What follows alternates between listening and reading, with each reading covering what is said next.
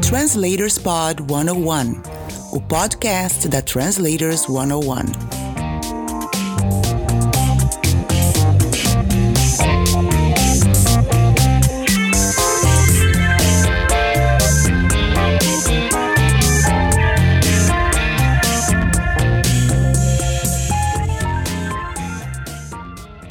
Olá, tudo bem com você?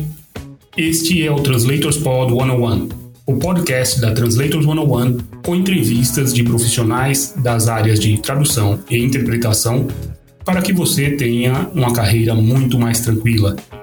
Fique de olho nas dicas. Bora lá? Convidada.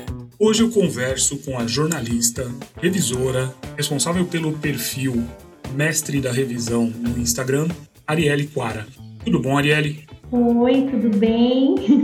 Obrigado por se disponibilizar para conversar com a gente um pouquinho aqui, falar um pouquinho sobre revisão, sobre como você chegou à carreira de revisora. Vamos começar por aí. Eu que agradeço aí o convite, é uma honra estar por aqui. Como foi que eu entrei nessa área? Eu um dia eu estava na faculdade, tem um tempo já, tipo, uns 15 anos, e eu comentando, assim, refletindo, né? Eu fazia parte de um projeto de iniciação científica e eu comentando com umas colegas, eu disse, poxa, eu, quando meu próximo emprego, minha próxima função, eu quero trabalhar como revisora, como revisora de jornal. Eu acho que isso é muito legal, deve ser muito legal trabalhar como revisora. E uma colega ouviu, ela era de relações públicas, ela disse, eu sei de um lugar onde estão contratando um revisor, um jornal e me indicou, me levou lá para deixar o currículo. Eu deixei o currículo, fiz a entrevista, fiz uma, um teste e passei, fiquei. Foi assim que eu comecei a trabalhar como revisora. E aí as pessoas da faculdade, sabendo que eu trabalhava como revisora num jornal, começaram a me procurar para fazer revisões acadêmicas. E aí foi como eu fui me especializando na porrada em revisão acadêmica. E aí depois de um tempo, eu queria revisar outras coisas. Já tinha crescido no jornal, já estava trabalhando no jornal como editora, me apaixonei pelo jornalismo, acabei cursando jornalismo por conta desse desafio e foi quando eu quis, ah, agora eu quero ser revisora de revistas, de portal. E aí eu fui trabalhar numa num programa de comunicação científica da Fundação de Amparo à Pesquisa do Amazonas. E aí foi uma experiência incrível, porque eu comecei a revisar outras coisas além do jornal. E foi assim que eu fui me apaixonando mais e mais por revisão, me apaixonei por jornalismo digital e depois fui me apaixonando por redes sociais.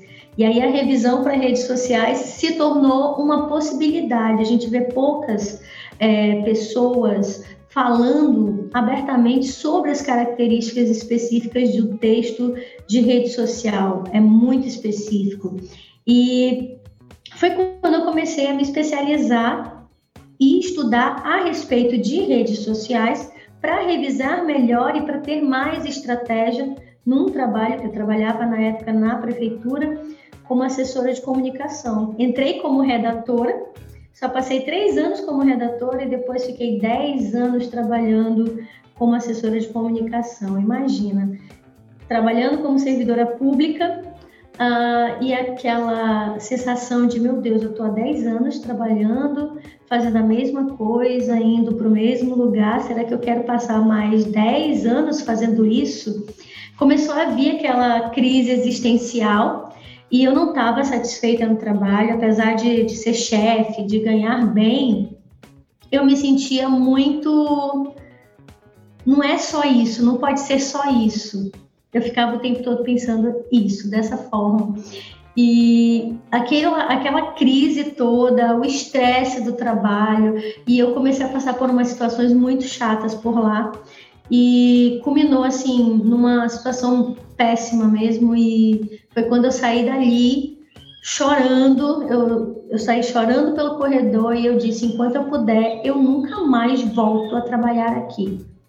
Se der tudo errado, eu boto o rabinho entre as pernas e volto. Mas enquanto tiver tudo bem, eu não vou voltar para essa desgraça. E aí eu pedi, eu tinha três meses de férias vencidas, para você ver que eu não, nem férias eu não conseguia tirar. E comecei a investir mais na mestre da revisão. A mestre da revisão era um bico que eu tinha para fazer uma renda extra, pensando que quando acabasse a gestão do prefeito na época, ia trocar de prefeito, os chefes poderiam ser trocados, inclusive eu mesmo sendo concursada, e o meu salário ia baixar, então eu tinha que estar preparada para essa mudança que poderia ser repentina. E aí eu estava falando com a mestre da revisão assim, criei, o nome foi completamente aleatório. As pessoas pensam assim, ah, porque você é mestre, né? Por isso. Não, eu queria colocar doutor do texto. Aí, nessa história do doutor do texto, eu fiquei com dois problemas. As pessoas podem criticar porque eu não tenho doutorado. As pessoas podem reclamar porque a ideia do doutor do texto era ser tipo o médico que cuida do texto. Só que o pessoal ia começar, doutor é quem tem doutorado. Aí eu fiquei assim preocupada com a desgraça que ia dar o nome, acho que então vou colocar mestre do texto. Aí quando fui procurar, que é a primeira coisa que todo empreendedor que começa errado faz, né? Ele procurou o arroba do Instagram. É, quando eu fui procurar o arroba do Instagram, já tinha lá mestre do texto e era um cara que ensinava a paquerar mulheres através de mensagens de texto. Eu digo, não, mestre do texto não dá. Aí foi quando eu botei mestre da revisão. Foi ficou esse nome. Eu não quis colocar mestra, porque eu achei que ia ser mais complicado para ser encontrado numa pesquisa e a ideia não era aparecer como eu apareço hoje. A ideia era fazer o que todo mundo faz quando começa errado nas redes sociais, para empreender. Botar umas dicas, deixar uns memes e deixar um anúncio rodando. E o anúncio rendia bem, me, me arrumava uma renda legal, extra. E só que depois que eu passei por essa situação no trabalho, acho que a mestra da revisão devia ter uns três, quatro meses que eu tinha criado. Uhum. E eu resolvi me encher, entrar de cabeça mesmo para dar tudo certo para eu não ter que voltar. E já tem dois anos que isso aconteceu. E eu não precisei voltar naquela desgraça. Eu pedi primeiro férias, depois eu pedi licença não remunerada e, ó, fui embora. Valeu muito a pena, não me arrependi até agora. Legal. Então você fez jornalismo, você fez letras também. Comecei fazendo letras. Depois jornalismo. E você Aí... fez mestrado, você não fez doutorado, você não quer virar a doutora da, da revisão. Então, é, o mestrado destruiu muito a minha capacidade mental, né? Eu realmente, sério. Algumas vezes. É, o mestrado me fez muito mal emocionalmente. E olha que o meu mestrado não foi assim, não teve aqueles casos pesados de assédio moral como a gente acompanha por aí. Não, foi um negócio mesmo de autocobrança e de preparo emocional para passar por aquilo, né? Uh, quando eu passei no mestrado, eu tinha acabado, acabado de pegar o diploma da graduação. Peguei o diploma de graduação, eu estava grávida de oito meses e eu disse, abri o edital do mestrado, primeira turma do mestrado em letras no Amazonas. Eu disse, eu tenho que fazer essa desgraça e vai ser agora. A pessoa, não, tenha seu bebê, cuide do seu bebê primeiro, depois você faz. Não, quando o menino começar a falar, ele já vai falar mestra. Não vai chamar de mãe, vai chamar de mestra. Aí, eu estudava, a olheira ficou lá dentro, assim, sabe? Porque o menino pendurado no peito e o livro na outra mão, estudando para a prova escrita, fazendo projeto. E passei, mesmo tendo só a graduação, eu ainda fiquei em quarto lugar e consegui entrar no mestrado. Então, assim, filho pequeno, um casamento ruim, trabalhando. Eu, no meio do mestrado, passei no concurso da prefeitura, então tinha que trabalhar, não tinha como tirar licença enfim, quase que enlouqueço. Aí, graças a Deus, assim, coisas ruins aconteceram, mas coisas boas também. Eu me livrei da, da desgraça do meu marido, do meu finado ex-marido, que o Senhor prepare e leve. Então, coisas boas também aconteceram durante o mestrado, né? Mas, assim, foi me, me mexeu muito comigo emocionalmente. Então, assim, já tenho que eu terminei meu mestrado em 2012 e ainda não me deu vontade de fazer o doutorado. É, para mim, eu fiquei na graduação. Eu tive várias vezes a vontade de fazer o mestrado, mas eu fiquei quietinho até ela passar. Ela passou a vontade e fiquei tudo bem. Porque, olha. É... é, até agora. Até agora, olha só, 2012 para cá, né? Ah, na prefeitura concursada, né? O salário da gente aumenta 30, 30 25%, 30% com, com o mestrado. Só que 30% em cima do meu salário era coisa assim, sem brincadeira, em cima do salário base, salário base defasado, né? Salário base defasado de 447 reais, com mais um monte de produtividade e tal, né? Para dar uma incrementada, para ficar um salário digno. E aí, o meu salário com mestrado aumentou 100 reais. 100 reais eu gasto com sushi. É só para mim. Então, e aí, assim, para mim, eu não, até hoje, tirando a parte do status, que nem é tanto assim, é, tirando a parte do status, ser mestre não me acrescentou muita coisa na vida, não. Só em conhecimento. Só conhecimento. E o Brasil, infelizmente, atualmente não é o melhor país para se trabalhar na pesquisa, né? Infelizmente ainda mais em humanas. Uh, né? Humanas ninguém valoriza. É verdade também, né? Esse pessoal fica questionando o governo, o pessoal de humanas fica fazendo. Ah, pessoal de humanas eu vou te falar, viu? Legal. Bom, mas aí então, você já foi revisora e editora também, né? Em jornal, em Atualmente o seu foco maior é em redes sociais. Atualmente eu tenho focado a minha atuação como revisora muito em revisão acadêmica, porque o dinheiro é bom, e em revisão para redes sociais, porque é, é uma coisa que me realiza e me ajuda a formar outras pessoas. Então, assim, para que a coisa seja bem interessante, né, a formação que eu proporciono às pessoas, eu preciso ter prática, eu preciso ter corpos, né, para ter exemplos, ter experiências para compartilhar. Então eu acabo trabalhando bem nas duas áreas. Jornalismo, eu oriento é, jornalistas que estão começando na carreira e têm dificuldade para escrever. Atualmente a minha agenda está tão lotada que eu não tenho mais aberto mentoria para jornalistas, mas eu fazia muito isso. Então, assim, também na revisão acadêmica, na revisão de redes sociais e na formação de revisores. Legal. Você, é, então, você fazia uma mentoria com jornalistas, ensinando a como fazer, como escrever um texto jornalístico. Exatamente. É, pelo menos assim, isso começou porque é, eu percebi que precisando contratar estagiários de jornalismo e jornalistas formados, eu não conseguia encontrar um jornalista que escrevesse bem. Chato. Caramba, bicho. Juro pra você. Desculpa, às vezes eu sou um pouco informal. Mas é, é, uma desgraça de você encontrar o povo que escreve direito. Não sabe usar vírgula. A gente começa com os básicos, né? Não sabe vírgula, não sabe colocação pronominal, não sabe a diferença entre um travessão, uma meia risca e um hífen. É, escreve espaço, vírgula, espaço, ponto. Ai, meu Deus do céu. Começa assim. Aí depois, pior.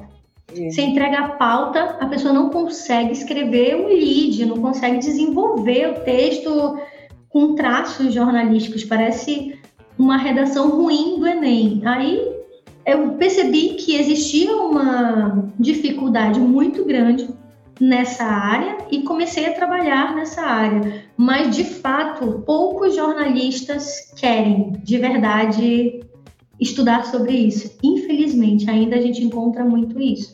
Ah, é, aí é complicado, né?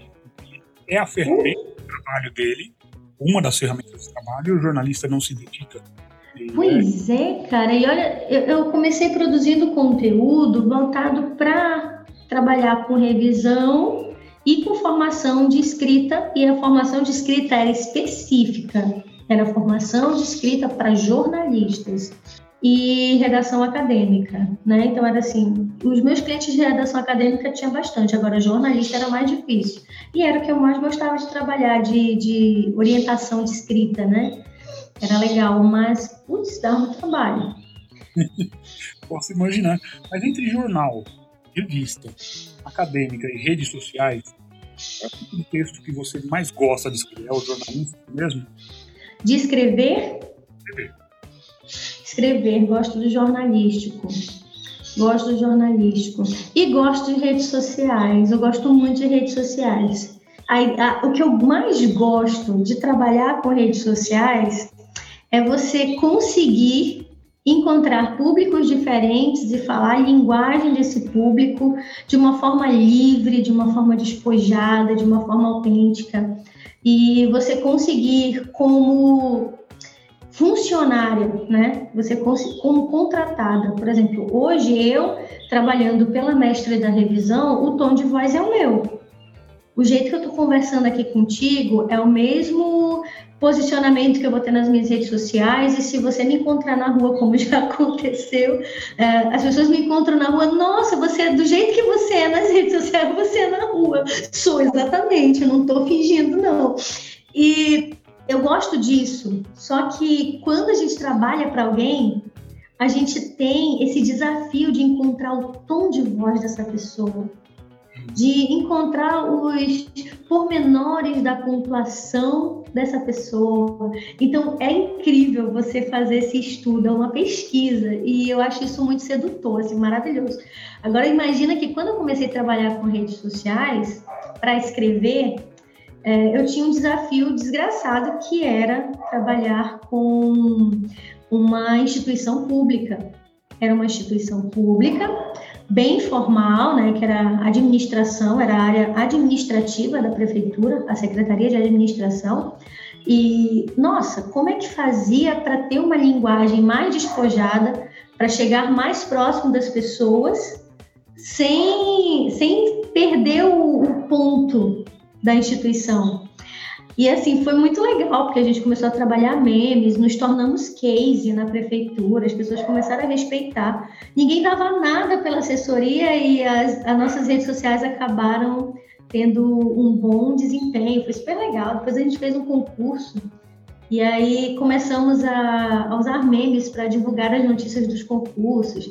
E assim, nossa, foi super legal trabalhar com isso. Então, assim, eu ainda sou muito seduzida pelas redes sociais nesse sentido a, acho que a prefeitura de Curitiba teve um momento que fez bastante coisa assim, né, também. É, a de Curitiba, a de Fortaleza são assim estudos para gente, né? Não sei como é que estão hoje, né? Mas naquela época, 2014, época de Copa, né? As prefeituras estavam é, se soltando nas redes sociais, né? E aí tem a rede da prefeitura e tem a rede das secretarias da prefeitura, né? Eu trabalhava numa secretaria que era administração, planejamento e gestão. E foi assim que eu aprendi pra cacete sobre planejamento. e trabalhando com eles, eles tinham uma parte de formação de servidores, tinha os cursos para os servidores, aí tinha alguns cursos que eram voltados para a comunidade, então a gente precisava chegar nessas pessoas, então assim, elaborar estratégias de comunicação para essas pessoas foi um desafio muito massa, assim, que eu carrego para a vida. Legal. E, e, nas redes sociais, você é, você faz os serviços de copy também, que o pessoal né, chama de copy você faz o copy, por exemplo, eu vou lançar um produto, eu te contrato para fazer o copy do lançamento. Então, eu não faço hoje, hoje eu não escrevo para as pessoas mais. Eu reviso o que as pessoas escrevem. Então, por exemplo, eu trabalho com pessoas que lançam cursos, que fazem a sua copy e que me chamam para revisar, porque tu imagina entrar numa página de vendas e a copy desgraçada, cheia de erro, né? Cheia de erro de digitação, erro de concordância ferrado. Aí não dá, né? Vou vender para tradutor, para revisor, revisoras, revisoras, não vende. É o pior, é o pior. Eu acho que é o pior. Já desses tinha um curso aí de uma colega nossa revisora, que é uma pessoa incrível, maravilhosa. Eu vou dizer o nome, né, que para não, sei lá, que expõe, sei lá. Incrível, maravilhosa. O curso dela é um dos melhores cursos que eu já vi na área de revisão. O programa incrível, a execução incrível e tinha um único erro de vírgula que nem era um erro assim na, na cópia lá do curso dela e o povo frescando com a vírgula da pessoa. Digo, ai, pelo amor de Deus, que saco! Ô, povo chato! Mas a gente não pode, assim, eu, eu acho que tem, tem, tem dois lados da história, né? Eu me doí porque eu sei o que é você estar tá preocupado com o conteúdo de uma cópia e passar uma coisinha. Isso é natural. Você não conta com o revisor o tempo todo, né? E, por outro lado, eu me coloco no lugar dos, dos clientes, né? Que ficam, ai, mas ela erra uma vírgula, imagina o Ed. Eu odeio esse pensamento, porque é um pensamento, assim, muito pequeno, mas é o que as pessoas pensam e a gente tem que estar preocupado com, com esse impacto que o nosso texto pode ter, né? Especialmente nós revisores. E aí, o que, que eu fiz com o meu perfil para não ter esse problema? Eu simplesmente digo para todo mundo, digo, olha, é o seguinte, o português aqui nessa bagaça é informal. Eu vou misturar tu e você. E se você não estiver gostando da minha mistura, eu, eu indico que você siga outra pessoa ou valer Marcos Banho, né? Pega a gramática de bolso do português brasileiro, entenda como funciona o português brasileiro, inclusive em contextos formais, variações que pela gramática não são prescritas, e aí você vem falar comigo. Mas assim, eu digo logo isso, faz parte do meu posicionamento, eu estou dizendo isso o tempo todo. Então as pessoas já esperam que é, pode acontecer alguma coisa. Então elas não, não não caem em cima de mim de uma forma tão bruta. Mas, nossa, é muito chato isso. Te dá orientação. Tá, olha, você quer um texto formal, norma curta? Tá bom. Então, vá ler Marcos ler isso, Você vai saber que isso não é algo que você deve cobrar numa rede social, por exemplo. Ai, meu Deus, eu tô na rede social, eu quero me divertir, eu quero viver feliz, eu quero viver livre. Ah, eu tô lá falando nos meus stories, liberadaça, porque eu sou assim, é o, é, é o jeito que eu sou. Eu digo, olha, se você quer, se você quer que, que um robô falhe aqui, você tá no perfil errado. Eu não sou um robô, eu sou uma pessoa. E eu tô aqui falando português no meu dia a dia à vontade. Eu não tô arrumada, se eu, eu não tô vestindo, não tô vestindo terninho para fazer os meus stories, por que, que eu tenho que falar tudo arrumadinho? Não. Isso você deixa para quando você estiver colocando no papel alguma coisa, revisando. De desses eu postei algo do tipo é, bom dia, tudo bem? Como é que vocês estão? Tudo sem vírgula, sem pontuação. Estou ferrada, cheia de revisão, por isso estou economizando as vírgulas só para revisão. É. Hoje não vou gastar vírgula em nada aqui, só na revisão.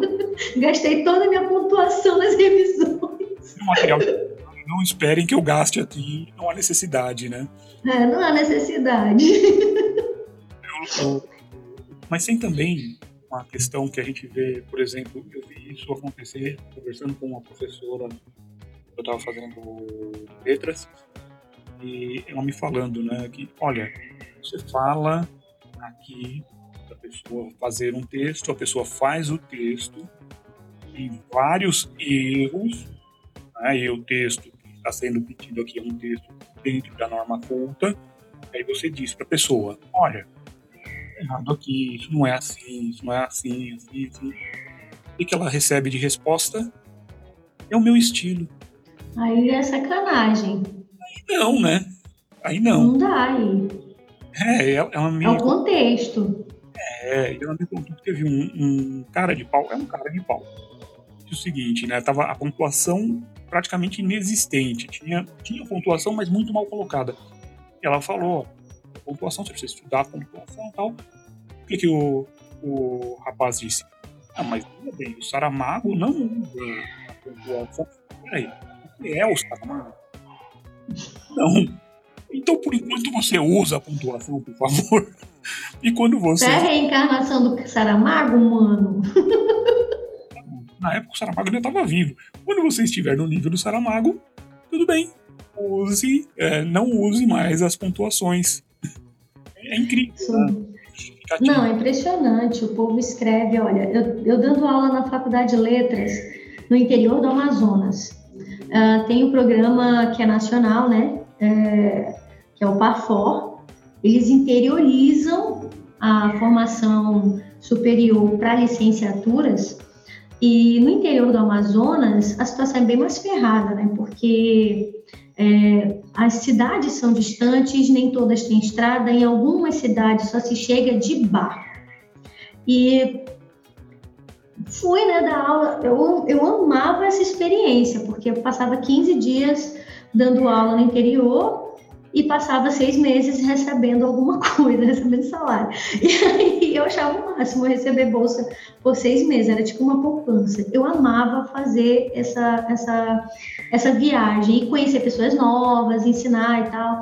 E aí tinha uns alunos, assim, sempre apareciam do tipo, porque eram professores, e esses professores, durante as férias dos alunos, tinham aula todo dia, de manhã e de tarde. Era muito cansativo.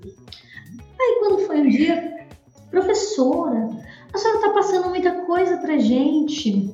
É, você, você tem que ter mais cuidado com a gente, porque a gente passa o dia todo estudando. Eu digo, como é que é? Deixa eu te falar uma coisa, minha filha. o seu diploma vai ser igual ao meu. Você acha justo que eu passe a mão na tua cabeça e tu vai sair daqui sem dizendo que eu te ensinei, que eu não te ensinei tudo? De jeito nenhum. E aí acontecia sempre do tipo de ter que passar. A gente lê muito, né, na faculdade de letras. E o que, que eu fazia para obrigá-los a ler um curto período de tempo? Foi a forma como eu encontrei de resolver isso. É, eu dizia para eles: olha, no primeiro dia de aula, vocês têm que entregar um resumo desse livro aqui. E era assim um livro que não era tão grande, né? Dava para ler, dava para resumir. Mas é o seguinte, todo mundo já tem 10. Se você entregar o resumo, você já tem 10. Eu só vou tirar ponto dos seus erros de português. Rapaz, aí tinha gente que era um décimo para cada erro de português. E aí eu não precisava é, ler o trabalho assim tão preocupado, né? Porque o cara ia ter que ler pelo menos os pedaços do livro para entregar o resumo, ele ia ter que se obrigar a ler, né? Então era uma forma de obrigar o cara a ler o livro e eu obrigá-lo a estudar mais, a se preocupar com a sua escrita. E aí saía, né, corrigindo os errinhos de português. Ai, professora, mas a senhora corrigiu tudo. Eu digo, meu filho, você vai ser um professor de português. Claro. Passei um trabalho que era, era um trabalho na época de técnica de, de ensino, né? Eles precisavam me apresentar um planejamento de aula. Peguei o plano de aula, cheio de erro de português, aí saí, corrigindo tudo, né? Aí, aí professora, a senhora corrigiu os erros de português. Eu digo, claro, minha filha, tu é professora de português. Tu vai chegar na sala de aula escrevendo tudo errado no quadro? Escrevendo tudo errado no teu plano de aula, que moral tu vai ter para ensinar português para alguém? Vai todo mundo falar de ti. Pois é. Melhor levar porrada agora. Mas era assim, então a gente vê muito é, a, a, relativização da sociedade atual, né? Tudo é relativo tudo tá liberado. Aí essa coisa de tudo tá liberado, a, pessoa acaba não entendendo muito bem sobre isso e acaba levando para um lado que é imprescindível que ela se preocupe com a sua escrita, com a sua técnica, com o português formal. Então, o português informal é top, top demais. E eu acho que top serve para tudo. Eu não odeio top. Tem gente que odeia top. Top serve para tudo. Carol, você vai saber que é você que eu tô pensando aqui, né? é topzera. É topzera. Adoro top. Então, o português informal é top, serve para muita coisa. Mas tu vai ser um professor de português, tu tem que te preocupar onde que tu tá escrevendo, onde que tu tá falando, como a tua capacidade profissional vai ser julgada a partir da tua escrita. Então, ou tu te posiciona logo onde é possível posicionar, que é o caso de uma rede social, é o caso de um momento como esse aqui, como as minhas aulas, né? As minhas aulas em vídeo, eu tô ali falando, como tô falando agora com você, misturando tu com você, né? Que tá liberado usar tu vai, tu fica, de boas, não tem que falar tu ficas, tu vais. Ai, gente, eu sou índia, a Índia fala desse jeito, né? Manaus, Amazonas. o povo aqui de Manaus gosta de falar assim. Eu vejo que no sul eles dão uma tu vais, eu tinha uma professora que ela falava assim, né? Tu ficas. Eu achava lindo aquilo, cara, mas eu achava aquilo assim, para mim, eu digo, não, isso aqui não dá para mim, eu não sou, não sou eu. Beleza, numa fala, conversando, ok, dando aula, ok. Poxa, eu tô dando aula dentro do, do meu. Tá vendo aqui, né? A imagem, eu sei que o povo que tá ouvindo não tá vendo a imagem, mas eu tô falando aqui dentro do, do meu quarto barra escritório, né, que é um quarto aqui da casa que é específico para eu trabalhar e esquecer que existe vida na Terra, que, que as crianças existem. Então, é um lugar assim, a prova das crianças. E aí, é, tô tão, sabe, roupinha de ficar em casa. Tem dia que a gente tá com roupa de dormir e aí, vou usar um português extremamente formal, não vai combinar, sabe? Com a indumentária, com o cenário. Não, não é eu. Aí cabe. Agora, no momento, especialmente de trabalho em que eu preciso ser extremamente formal, tipo, conversa no WhatsApp com os meus clientes. Vou escrever tudo errado? Não vou botar pontuação? Aí, pelo amor de Deus, né? Eu tô me queimando, o cara vai ficar com medo de mandar o texto dele para mim. Exatamente, vai mesmo. Ó, um jeito que essa, que essa profissional do texto escreve é, e já me aconteceu de falar com revisores desse jeito, assim, coisas absurdas mesmo. Não dá não. Legal. Arielle, fala pra gente é, que dicas você daria para quem quer se tornar revisor, revisora? Eu digo que você tem que ter cinco, cinco especialidades na sua vida. E é interessante que a primeira coisa que você tem que ter em mente é que não basta saber fazer. Não é só saber fazer, não é só saber revisar. Tem outras coisas em volta disso que o mercado vai requerer de você e que nem sempre você está preparado para ter. Então, um revisor, ele pode, ele tem que ter um planejamento, número um, né? Planejamento. Você tem que ter um bom planejamento de carreira, planejamento pessoal. Por quê? O cara chega querendo ser revisor, como eu estava comentando agora há pouco, né? A primeira coisa que ele faz é escolher o um nome e ver se tem um arroba disponível no Instagram. E foi o que eu fiz. Então, tu não te preocupa com marca. Se outra empresa está usando essa marca, Tu não te preocupa com um estudo do, de como você quer ser visto, do significado que aquele nome tem. Dificilmente você se preocupa com isso. Você vê lá se o arroba está disponível e depois eu vou ver o resto. E isso acaba sendo um problema para muitas pessoas. Para mim, graças a Deus, acabou não sendo um problema, mas poderia ter sido. Se eu tivesse insistido lá no mestre do texto, eu poderia ser confundida com o cara da paquera via SMS, que é absurdo, né? Então, a gente tem que se preocupar com essas coisas, a gente tem que ter um planejamento de carreira, você tem que saber aonde você quer chegar. Por quê? Para quem não sabe aonde quer chegar, qualquer caminho serve. Então você vai começar a tirar para tudo quanto é lado né? Igual o cara paquerador, atira para todo lado e não pega ninguém. É isso que vai acontecer. E é isso que acontece com muito revisor que começa a trabalhar com revisão aleatoriamente. Aí fica igual o carro do ovo nas redes sociais, postando todo dia o mesmo post vendendo revisão, reviso todo tipo de texto, normatizo todas as normas, preparo, imprimo, né? Distribuo, eu traduzo. tudo no Google Tradutor, cara, não tem nem informação, não tem nem pensamento de tradutor, aí joga no Google Tradutor, jura que tá abafando. E o que mais tem é revisor fazendo isso. Então, assim, é absurdo. A falta de qualificação na nossa área é absurda, porque qualquer um, teoricamente, pode ser revisor, qualquer um pode ser tradutor. E aí a gente vê o nosso mercado, a desgraça que tá e a desvalorização que tá, porque o cara chega comigo, né, aquela a mestre da revisão. O cara chega comigo e diz assim: "Ah, mas porque fulano me disse que faz mais barato". Eu digo: "Então faça com ele".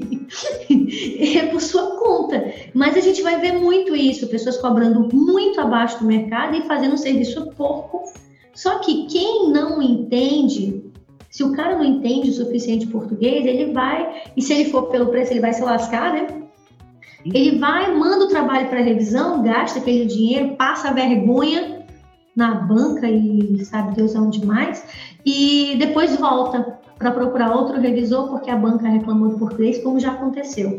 Então, tenha um planejamento, saiba aonde você quer chegar, tenha um nicho onde você vai trabalhar, com que tipo de texto você vai trabalhar. Para mim, foi difícil, por exemplo, uh, decidir que não, eu não vou atrás de editoras, eu não quero trabalhar com editoras.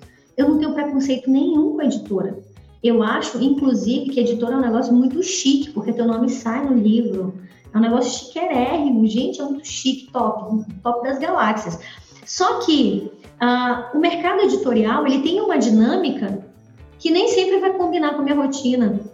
E, eu, e para mim não vai caber daquele momento, daquele jeito, não vai caber. Então eu tive que ter essa decisão. Não, eu vou focar em revisão acadêmica e revisão de rede social. É uma coisa que eu posso controlar melhor as minhas demandas e eu sei muito bem o que eu estou fazendo nessas duas áreas.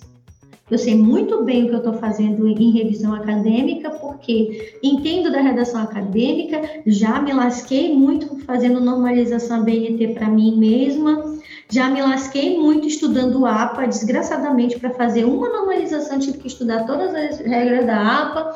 A Vancouver, que o diabo amassou, já estudei desgraçadamente. Então, isso eu me garanto. Já me lasquei demais trabalhando no Word, aprendendo na marra, nas coxas, entendeu? Pesquisando desgraçadamente no YouTube como que fazia para arrumar lá o, o, separador das notas de rodapé. Eu acho que aquilo é uma das maiores desgraças que existem. Eu não sei como é que a pessoa. É tão difícil para arrumar aquilo. Eu não sei como é que a pessoa conseguiu desarrumar e mandou desarrumado para revisão. Mas acontece. Então, assim, eu aprendi o Word na porrada. Eu nunca fiz um curso de Word. E acabou que essas questões pequenininhas que eu fui aprendendo na porrada acabaram se tornando cursos.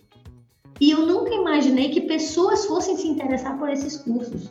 Foram cursos que as pessoas foram dizendo assim: Poxa, faz um curso assim que eu vou pagar para fazer. E aí, o primeiro curso que eu fiz foi uma oficina de Word, de uma tarde. Gente, deu mais de 100 pessoas na oficina, fiquei chocada. Aí lancei o curso de Word, o curso gravado, né? Tem mais de 250 alunos. Eu digo, gente, as pessoas. As, e aí as pessoas comentam na aula: nossa, eu, eu trabalho há anos com Word, não sabia que dava para fazer isso. Então, é legal. Agora, isso acontece com quem se especializa em uma coisa. Uhum. Se eu estou, ao mesmo tempo, trabalhando para a editora que trabalha com Google Docs, e para a editora que trabalha com o Word e a outra editora que trabalha com Word online. Aí eu pego, vou trabalhar também com revisão acadêmica, com revisão literária. Dá. É coisa de doido, você vai ficar doido. Aí vai atirar para todos os lados e não vai ser bom demais em nada. Vai ser assim, mais ou menos em várias coisas. Então é mais interessante que você seja excelente em uma coisa do que ser mais ou menos em muita coisa. A possibilidade de vencer a concorrência e de cobrar mais caro é melhor. Ah, beleza. Tem um planejamento. Saiba onde você quer chegar. E quando você sabe, ah, eu quero ser uma excelente revisora de ABNT acadêmica. Ok, o que, que eu preciso para isso? Preciso dominar o Word, preciso dominar as regras da BNT, preciso dominar como funciona o texto acadêmico, porque tem coisas no texto acadêmico que rolam ali só ali, né? Tipo, por meio de não pode trocar por através de, porque é pecado. É pecado só lá, na cabeça da, da BNT do coração do povo acadêmico, porque lá no meu dicionário está dizendo que através de é sinônimo de por meio de. Ok, eu tenho que entender isso, eu tenho que parar para entender esses pormenores. Assim como eu tenho que. Ah, eu resolvi ser excelente em redes sociais. Beleza, eu vou trabalhar com revisão de rede social. Revisão de rede social, eu acho assim que é uma das questões mais delicadas para se trabalhar. Por quê? Você precisa não apenas dominar uma, o, a gramática, você tem que dominar marketing, você tem que entender que às vezes aquele erro desgraçado que está na arte do cara é para chamar atenção. Ou aquele erro, ele faz, ele, ele, ele, ele conversa com o meme, por exemplo, Sejimenas. Sejimenas é um meme altamente cristalizado no Instagram. Tem figurinha, tem GIF de Sejimenas no Instagram. Então, eu tenho que entender o que é meme, eu tenho que parar para estudar os memes, eu tenho que ficar igual uma lesa assistindo os reels para pegar as piadas e começar a usar. Então, assim, para entender que se o meu cliente usou, eu não vou corrigir aquilo, sabe? Igual o, o Sacone dizendo que falar Roraima é errado. então, às vezes a gente encontra isso, e eu encontrei isso. Eu abri um curso de técnicas e teoria e prática para trabalhar com é, redes sociais, revisão de redes sociais. Aí eu peguei marketing, não é só isso, né? Marketing, aí peguei análise do discurso, porque denegrir não é um verbo que está errado, mas se um cara branquinho dos olhos azuis escrever denegrir lá na legenda dele, ele vai ser cancelado nas redes sociais, então tem que estudar análise do discurso, tem que estudar linguística textual para entender de situacionalidade, de aceitabilidade, de intencionalidade, etc.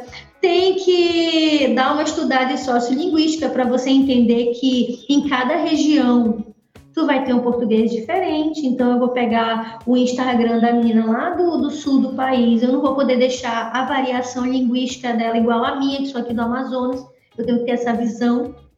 E mesmo, e é um português informal, então eu tenho que estar preparada para as marcas regionais do português escrito da mulher. Então, botei aquilo também na, na no cronograma lá do estudo, né? Num país tão pequeno quanto o nosso, é fácil pegar todas essas variações, né? De boa, super de boa, pequenininho. Ai, gente, que absurdo, né? Aí chegou um cara, juro pra você, ele começou, ele veio me enquadrar no comentário lá, eu botei num grupo de WhatsApp, de, de, de Facebook, divulgando o curso, e aí o cara veio, é, você não vai ensinar gramática no curso? Porque eu sou revisor há 20 anos e eu entendo que a gramática, ela é, ela é parecia a Igreja Batista, sabe? A minha única regra de fé e prática, né? A Igreja Batista diz que a Bíblia é a única regra de fé e prática. O cara tava igual um batista, porque a gramática é a minha única regra de fé e prática. Ela serve para tudo e não precisa de linguística para nada. Eu digo, então, o curso não é para você. Então não se inscreva no curso, porque eu não vou ensinar gramática no curso eu vou ensinar que você não pode estudar sozinho. Aí, aí ele veio um textão. E aí parecia aqueles, aí, né, voltando a, analogia lá com os batistas, né? Parecia aqueles crentes que, que diz que é crente, mas não é, né? A escrita do cara igual a cara dele, a mensagem do cara, não tinha um pingo de pontuação, não estava começando as frases com a letra maiúscula. Aí, geralmente, né, revisor, quando ele quer, quando ele quer acabar com o argumento do outro, né? Ele só, ele só começa a apontar os erros de português. Se fosse eu, tinha, eu poderia ter feito isso, mas eu não fiz, né? Eu só digo, não, o curso não é para você, porque eu queria cortar a conversa. Então, eu voltando a falar sobre o que eu estava falando, né? Planejamento.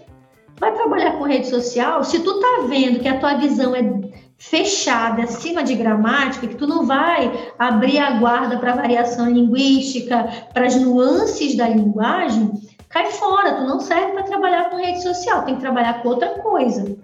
E aí, tendo essa visão, você começa a enxergar o que você sabe, o que você não sabe, o que você precisa aprender. Planejamento te ajuda a fazer isso. Aí você decide isso, estou falando do que você tem que saber, certo? Aí tem que saber também como que você vai fazer. Ah, eu vou empreender? Ou eu vou sair atrás de emprego? Ou eu vou sair atrás de concurso? Ou eu vou sair atrás de ser MEI e ter contrato com várias empresas? Você tem que decidir isso aí também na sua vida. Por quê? Ah, imagina se eu começasse a atirar para todos os lados nesse sentido também. Eu ia ter que ter um MEI para fechar com as editoras, ao mesmo tempo ter um esquema de atendimento, porque você precisa ter um atendimento bem arrumado para lidar com pessoa física. E a abordagem que você vai ter com pessoa física nas suas redes, na sua divulgação, é diferente da abordagem que você vai ter para ir atrás de empresas para te contratar como revisor. Então, eu tenho que definir o que eu quero da minha vida de verdade e concentrar a minha atuação para que eu chegue aonde eu quero chegar. É por isso que boa parte dos revisores que entra nessa área não conseguem. Aí vem, ah, eu não consigo cliente. Aí eu entro no Instagram do cara para ver por que, que, ele não consegue cliente. Um monte de dica de português aleatória dizendo que revisa tudo e mais um pouco. Aí tu não vê um destaque do cara dizendo qual é a formação dele, tu não vê um destaque do cara dizendo quais são os serviços que ele faz é só panfletagem, meu irmão, você não vai conseguir cliente mesmo, não. E eu acho é bom. Não quer, não quer. Não dá para eu conseguir uma pessoa. Então, a gente vê muito isso. O cara não estuda um pingo de marketing para se divulgar. Então, você tem que se planejar para saber aonde você quer chegar, tem que ser muito humilde com as suas necessidades, por exemplo, eu, Arielle Quara, né, da mestre da revisão, mestre em letras, né, formada em letras, já fui professora de português, já dei aula em cursinho, que mais? Já fiz mestrado, já fiz jornalismo e eu não sei IFEM. Não sou obrigada a saber e ter um raiva de quem sabe, né? Não sei, toda vez que eu preciso. É, e, e, você entender que você não tem a capacidade de decorar tal coisa, faz que você seja humilde. E quando você encontrar um caso suspeito, opa, que tem hífen ou aqui não tem? Ah, vou deixar assim mesmo. Aí passa adiante? Não, vai pesquisar, cacete, tá aí o Google. A nossa geração é a geração mais agraciada que tem, a gente tem Google. Quando eu era mais nova, eu tinha que ir na biblioteca pesquisar. Olha que legal, você não precisa mais ir na biblioteca, você tem um Google. E mesmo assim você não pesquisa, aí deixa errado, sabe? Um monte de revisor que recentemente eu peguei uma, uma dissertação ou tese, não me lembro, para revisar e era para revisar porque ia ser publicado em livro e precisava arrumar o texto se tivesse alguma coisa e o texto da pessoa estava arrumadinho. Só tem um problema nas 300 páginas de revisão que eu fiz: o, o uso dos demonstrativos. Tudo errado. A pessoa escolheu este, esta, isto, neste, nesta, nisto, deste, desta, disto, para todos os casos que apareceram. Então, a pessoa, a impressão que eu tenho, eu disse isso para o editor. Eu disse: olha, é, a impressão que eu tenho é que esse texto foi revisado. Ele está bem redondinho. Imagina, uma dissertação, tese, 300 páginas, não está faltando nenhuma referência. Ou a pessoa é o Cross, né? Ou foi revisado. A questão é que quem revisou não entende de demonstrativos. Uhum. Olha aí que interessante. Isso é um, pode ser um revisor que não era completo e que não foi humilde o suficiente para descobrir, para estudar como é que funcionam os demonstrativos. Ah, conjugação de verbo. Caramba, tem tem aplicativo que tu pesquisa e vê a conjugação do verbo. Só que tu tem que ser humilde e ter a dúvida e pesquisar a autoconfiança no nosso meio, ela pode ser muito prejudicial. Quanto mais você confia no seu taco, mais você tem chance de se lascar. Parece, né, parece paradoxal, mas não é. Você confia tanto em você que você vai na tua cabeça no que tu acha que está certo e está errado. Então, é uma questão de humildade, de se tocar e de trocar ideia com outras pessoas da nossa área. Cara, a nossa área é muito interessante. A concorrência, ela praticamente não existe. Porque a quantidade de pessoas que precisa de revisão é maior do que a quantidade de bons revisores que existem no mercado. Então não tem concorrência. O que tem mesmo é, é falta de, de, coleguismo. A gente tem que se juntar, a gente tem que trocar ideia. Faz um grupo cheio de revisor, aí joga o trecho lá escroto que você não consegue resolver para as pessoas ficarem lá tentando resolver. E as pessoas crescem juntas em relação a isso. E foi assim que eu comecei a conhecer outros revisores. E aí, beleza. Então, se planeje, tenha em mente que você precisa ser humilde, levantar as suas necessidades, as suas fraquezas, os seus pontos fracos, aquilo que você não domina, para que você trabalhe essa sua necessidade e esteja munido. Eu tenho aqui todas as minhas pesquisas, eu, eu, eu trabalho com formatação, vou até te mostrar, ó, tá vendo ali aquele montinho ali? São as normas da BNT impressas. Eu trabalho com a norma na mão, toda grifadinha. Por quê? Porque, meu irmão, se fosse para decorar, não estava lá em PDF para a gente consultar. Não é para decorar, é para a gente consultar e aplicar. Então, é isso que a gente precisa entender. A gente não precisa ser autossuficiente, a gente precisa estar munido das ferramentas necessárias para fazer um bom trabalho. Então, procure entender quais são as ferramentas que você precisa e se munir delas. Outra coisa, tenha marketing marketing pessoal, marketing profissional. Saiba se posicionar no mercado, saiba se divulgar, atirando aonde, né, em quem você quer atirar. É pessoa física? É pós-graduando desesperado que precisa de um revisor? Ou é um, né, se for o caso aí do tradutor, né? Ou é alguém precisando de tradução? Ou é uma editora que procura tradutores? Ou é uma editora que está procurando revisores? Vaga tem, as pessoas não sabem se candidatar às vagas. Aí vai mandar um, um currículo barra portfólio, manda igual a sua cara ah, a vaga é para a vaga é para tradutor, ele manda todas as revisões que ele já fez. Isso vai te ajudar em quê, né? Ou o contrário, né? A vaga é para revisor, o cara manda todas as traduções que ele fez. Acontece muito. Ah, a vaga é para trabalhar com textos editoriais, eu vou mandar só o que eu trabalhei de ABNT, não vai resolver. Então, tem que saber arrumar o currículo para apresentar para uma editora, assim como você tem que saber que o currículo, um papel de currículo, não vai trazer o cliente, pessoa física que está procurando um revisor para sua tese, para sua dissertação. Ele vai te procurar por outros motivos. E outra coisa, a pessoa física que contrata um revisor, ela, ela precisa, antes de tudo, confiar. Você tem que inspirar confiança para a pessoa te contratar. Você tem que, de alguma forma, você tem que vender que você sabe o que está fazendo.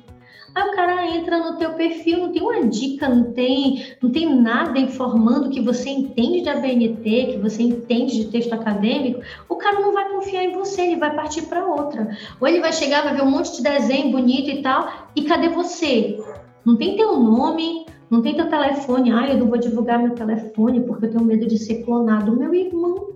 Então tu não quer que entre em contato contigo. A gente entra em perfil de revisor, aí tá lá, peça um orçamento, o e-mail.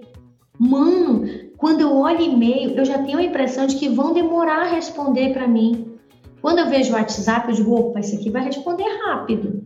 Então, essas visões e essas experiências que você tem como consumidor, elas podem te ajudar a melhorar a tua abordagem para clientes. E aí, clientes e clientes, tem que saber aonde você quer atirar.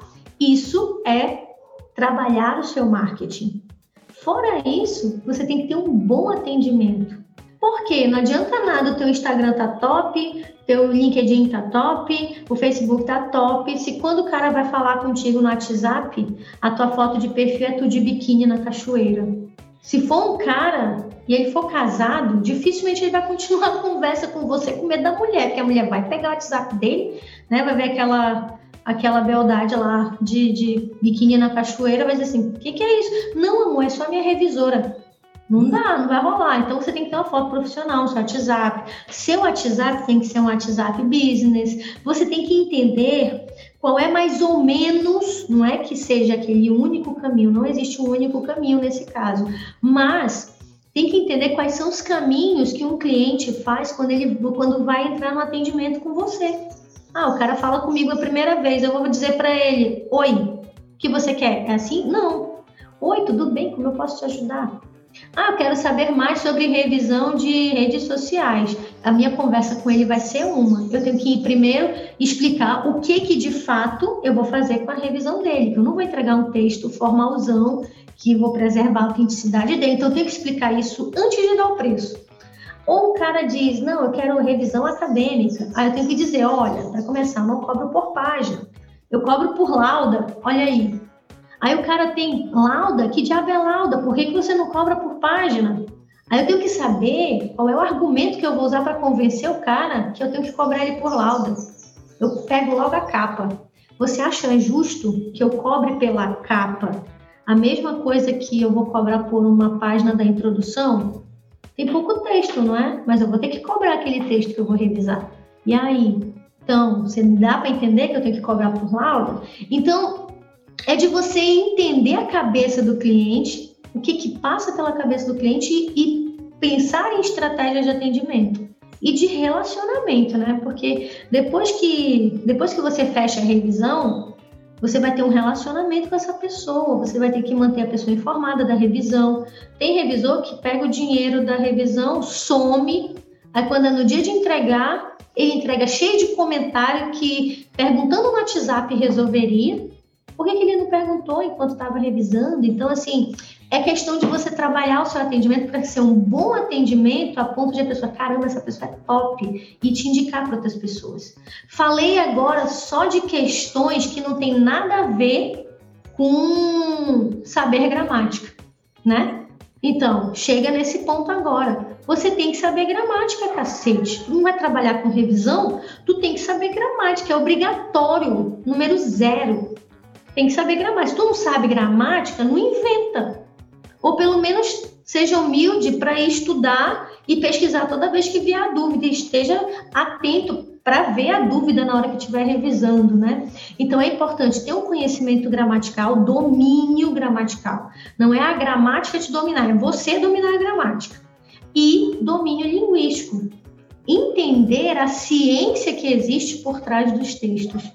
Porque quando você entende a ciência que existe por trás dos textos, você para de ter uma visão muito fechada e você começa a trabalhar de uma forma mais excelente. Mas isso você só constrói com o tempo, tem que estudar. Se você não estudar, você não vai ser um bom revisor, um excelente revisor. Então você pode ser um revisor meia boca, vai conseguir alguns negócios aí. Né? Se você for péssimo em gramática, provavelmente com o tempo você vai se queimando, se queimando, se queimando, e aí você não vai conseguir muitos clientes. Você sempre vai conseguir um cliente, esse cliente vai te queimar para todo mundo que está próximo dele, aí você vai conhecer um outro cliente que não conhece aquele, aí depois tu se queima com esse também, e aí, conforme for passando o tempo você vai se queimando com o maior número de pessoas. Não é isso? Então, tenha capacidade técnica para desempenhar o seu trabalho. Qualquer pessoa pode ser revisor. Qualquer pessoa, qualquer bicho de cabeça pode ser revisor. Mas ser um excelente revisor precisa ser mais do que uma pessoa, precisa ser bem formado, precisa ter técnica. Ação. Ah, legal. Bom, eu te pedi dicas, você deu um curso visora. Né? Você falou de planejar, né, do planejamento, de ser humilde, de usar ferramentas, de pesquisar, de fazer marketing corretamente, de ter um atendimento adequado, ter um relacionamento com o cliente, e gramática. Eu achei. Linguística. Não, isso. Você viu que eu quase não falei aqui. Eu fiquei, não, deixa ela dar esse curso pra gente. Nossa, eu adorei. Adorei mesmo. Né? Porque as pessoas normalmente vão pensar que é, as pessoas, os leigos, ah, para ser revisor você tem que manjar de gramática. Então, isso aí é só uma das coisinhas que você tem. A ponta do iceberg. Uma das coisas só. Todas as outras que você falou aqui, foi, é claro, se você esmiuçar cada uma delas, é um curso. É um curso, né? Foi muito, muito legal. Muito bom mesmo. é, vou perguntar duas coisinhas para você. Eu tirei aqui do seu, do seu Insta, né? Que é a gente vai colocar lá embaixo direitinho, mas é mestre da revisão, para quem não segue no Insta, liga, que vocês estão perdendo. Vocês estão é, perdendo. É, tô perdendo. Ó, duas coisas que eu quero te perguntar, aliás, são três. Primeiro, Pode perguntar, tô de boas aqui. Qual a sua palavra preferida? Minha palavra preferida. É, não quero que você repita. Ó, a exigência é brincadeira, né? Não quero que você repita que tá no seu Insta. A minha palavra preferida é, é uma coisa assim que ela vai evoluindo com o tempo, né? Tem um momento que a gente gosta de uma, tem um momento que a gente gosta de outra. Naquela época que, que foi o dia da língua portuguesa, eu disse que naquele momento a minha palavra preferida era não. Porque eu demorei muito a aprender a dizer. E é, a gente precisa também saber na nossa profissão ah, como, é, é o que mais a gente precisa. Mas e hoje? Recentemente eu disse não para uma grande editora. Ei, tem que ter culhão para isso. Porque a editora fez a proposta e eu tive que dizer: não posso, não posso te atender. E para mim, puxa, era uma oportunidade legal e tal, status, né? Trabalho para editora tal. Eu não vou mencionar aqui a editora, mas é, e o meu planejamento, o planejamento que eu já desenhei para minha carreira, não ia combinar. Ia me puxar para outro lado, ia me impedir de chegar mais rápido aos meus objetivos. E eu tive que dizer não, com vontade de dizer sim, porque muitas vezes a gente é revisor coração de mãe, né? Sempre cabe mais uma revisão. Aí a gente se lasca, é assim que a gente se lasca. É verdade. Então, não é uma palavra maravilhosa que eu acho que muita gente tinha que aprender. acho que é uma das primeiras palavras que a gente precisa aprender quando a gente empreende na carreira. Mas e hoje? Qual é? Você diverse. Qual é a palavra hoje? A palavra hoje é sonhar. Recentemente eu tenho aprendido a sonhar mais. Eu recentemente mudei de cidade, a coisa assim de um mês, né? Eu sempre sonhei e era um sonho assim super distante que eu não me julgava, eu não me julgava digna de viver, que era mudar de cidade. E é engraçado que todo mundo, né, quer dar um chute na sua cidade, né, Manaus, aquela, aquele ovo, não sei o quê, né, quer ir para uma cidade grande. No meu caso, o meu sonho não era ir para uma cidade grande, era para uma cidade pequena, menor, porque eu queria, eu queria criar meus filhos com mais tranquilidade. E aí eu comecei a empreender e era uma coisa assim que era um sonho que eu tinha muito medo de viver. Eu vivia amarrada como servidora pública. O concurso, às vezes, ah, vai te dar estabilidade, mas nem sempre essa estabilidade é saudável, nem sempre essa estabilidade é realizadora. Às vezes, muitas vezes, e mais vezes do que no, o, o, o que se espera, o concurso público acaba te adoecendo mentalmente adoecendo a tua alma, porque você vive preso naquele saláriozinho, podendo viver uma profissão que você sempre quis viver, mas você se encaixa naquilo. E muitas vezes o cara que se que dura num concurso público é o cara que não fede nem cheira. Ele não incomoda ninguém porque ele é mais do mesmo, ele não é diferente. Então, caramba, eu comecei a sonhar quando quando eu vivia pior, o pior momento da minha vida, porque naquela época o meu emprego era tudo para mim. Eu vivia para o meu emprego, eu saía para trabalhar e eu não tinha hora para voltar para casa. Muitas vezes eu saía de casa, meus filhos estavam dormindo e quando eu chegava em casa eles já estavam dormindo. Muitas, muitas, inúmeras vezes. Quando dizem que servidor público não trabalha, eu posso dizer que servidor público vagabundo não trabalha, porque o que presta mesmo ele trabalha pra cacete, para compensar o que os vagabundos não fazem. E eu vivi muito isso por 10 anos. Eu sempre fui muito comprometida com o trabalho. Trabalho para mim sempre foi uma coisa assim que eu sempre quis ser a pessoa que faz a diferença. Eu nunca quis ser a pessoa, eu sempre quis ser a pessoa que alguém diz assim: essa pessoa fez algo que ninguém fez. E lá no meu mestrado eu fiz isso, lá na minha faculdade eu fiz isso. Uh, eu acho que na minha turma deve ter o quê? Uns dois revisores de texto. E a outra revisora que eu sei que também é revisora, ela no momento não está trabalhando como revisora, é professora. Então, assim, eu fui a doida lá da licenciatura que disse: eu não vou ser professora de criança, eu vou ser revisora de jornal. E um dia eu disse: eu vou ser revisora de revista agora. E aí agora eu vou ter meu próprio negócio. Cara, quando eu parei, que eu disse: caramba, eu vou abrir mão de um concurso, eu vou ser doida desse jeito.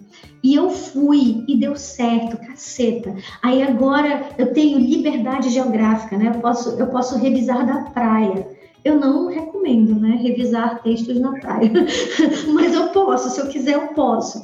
E quando eu me toquei disso, caramba, eu tenho liberdade geográfica, eu posso trabalhar de qualquer lugar que tem internet.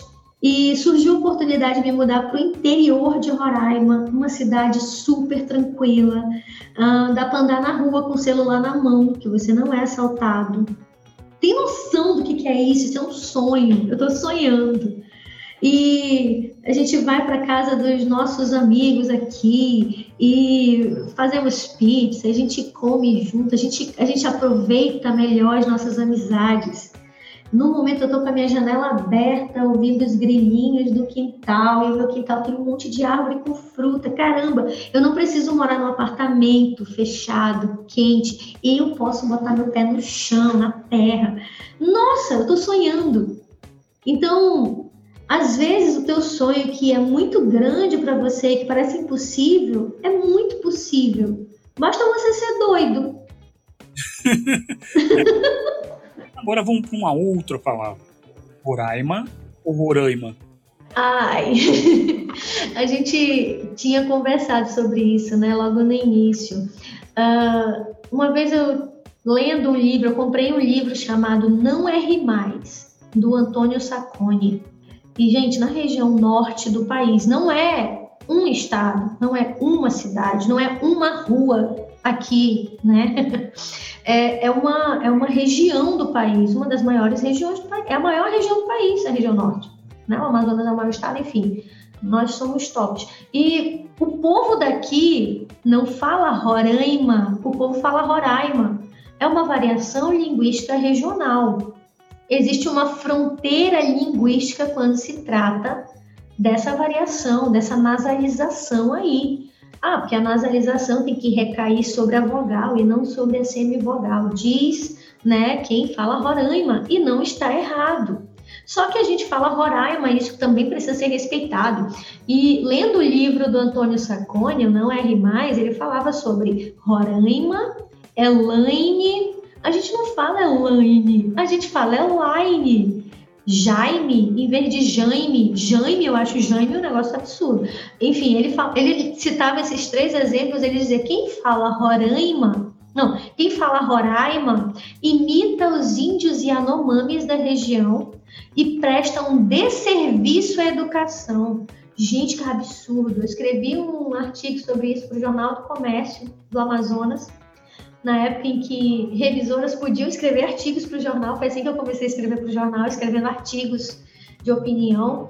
E eu escrevi sobre isso, né? Detonando o livro do cara. Então, Roraima para o sul, para o sudeste, tranquilo, de boas. Aqui no norte, o povo fala Roraima e não está errado, é uma variação linguística. Legal, concordo com você. Concordo. Com Agora, uma outra palavra. Bora. Você já falou, eu sou índia, ok, né? E o seu sobrenome, Quara, eu não sei se é uma se é, varia, mas Quara é sol, não é isso em tupi? Sim. Quará é Quará. É, no meu caso, o meu nome é Quara, não é Quará. A origem não é tupi, a origem é árabe. Hum, Significa buraco. a, a minha avó, por parte de pai, é, é árabe, né? Síria, na verdade. E esse Quara vem do nome dela. Nada a ver, né? Tipo, eu digo que eu sou índia, aí vai estudar a vida da Índia, a genealogia da Índia, tem uma Síria no meio. que você falou isso, eu já tinha percebido, mas na hora que você falou isso, eu falei, peraí, será então que esse Quará é o Quará que perdeu o acento ali, por isso Quará e é o sol, ó. Não, Não é. E Quara só tem a minha família. Se você conhecer um Quara, né? Se tem um Quara ouvindo esse podcast, aquela, entre em contato comigo, você é meu parente distante. Inclusive, eu sou doida para conhecer os parentes distantes que eu descobri que tem na Argentina, que produzem o vinho Quara. Eu já quero tomar vinho de graça. Argentina não o vinho de graça. Mesmo Ah, que pena. Muito legal. Obrigado, Arielle. Vai encerrar aqui bastante do seu tempo. Adorei te entrevistar. Adorei o curso que você deu pra gente. Foi uma conversa muito agradável, né? Gostei muito, gostei muito mesmo. Tá? Então, eu te agradeço. Você fica à vontade para se despedir. Poxa, muito obrigada pelo convite. É um prazer estar aqui entre tradutores. Eu achei isso super chique. Eu digo, gente, eu cheguei ao auge da fama. Estou fazendo podcast para tradutores. Ah, quero pedir que quem não me segue, né, me siga no Instagram, me chama nas directs. Eu sempre respondo todo mundo. Inclusive, tem a, a comunidade do- dos revisores, né, que empreendem, que é a Onda. Então, assim, a gente responde todo mundo, a gente é uma comunidade, bate-papo. Todo dia eu tô lá no WhatsApp batendo papo com o povo. Então, manda mensagem, conversa comigo, eu sou super aberta, eu gosto de conversar e conhecer muita gente.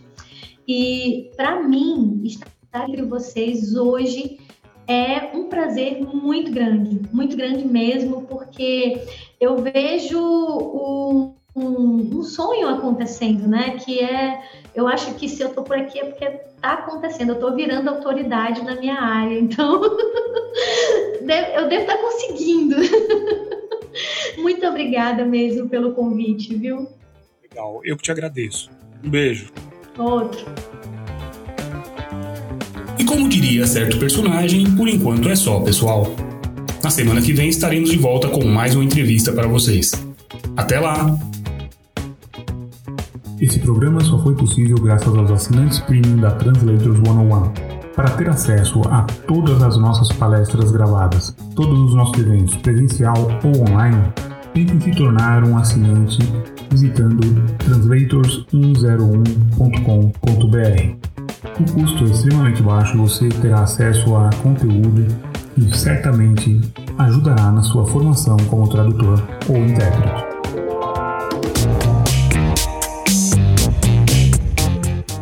Translators Pod 101, o podcast da Translators 101.